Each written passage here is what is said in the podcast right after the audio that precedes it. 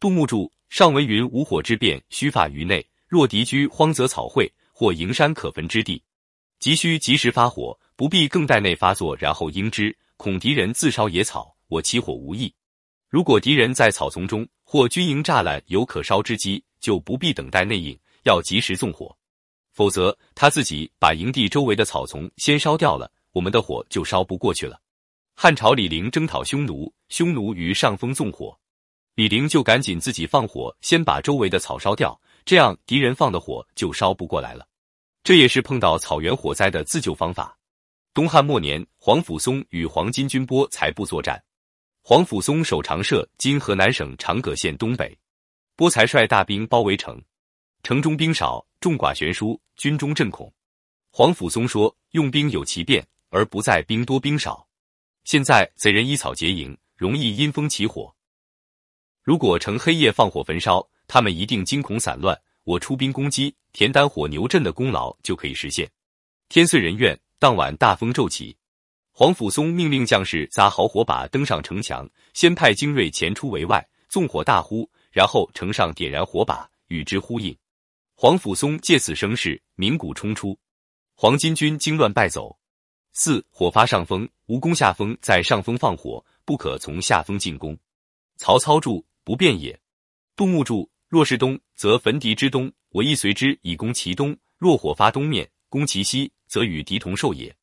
如果刮东风，就从东边放火，我军也随着从东边进攻；如果从东边放火，从西边进攻，那我们和敌人一样被火烧了。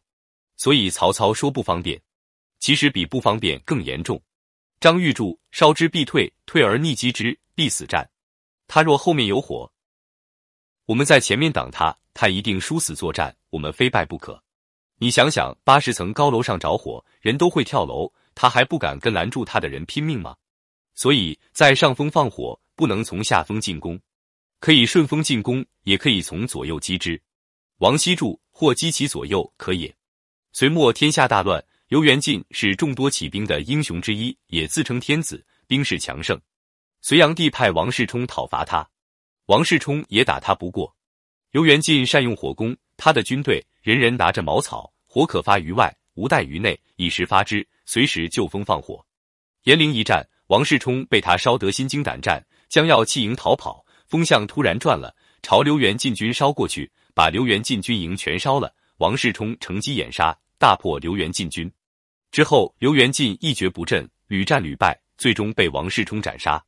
火攻要注意风向会变。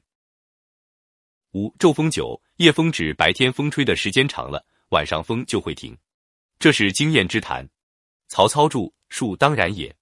老子《道德经》：飘风不终朝，骤雨不终日。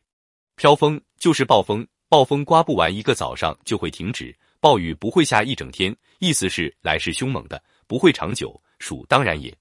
上天的风雨，军队的士气，人的警惕性都有数，都不是无限的。兵法就是研究把握。调配、运用敌我双方这些术的消长，凡军必知有五火之变，以硕守之。所以军队必须掌握五火之变，心中有数，灵活运用。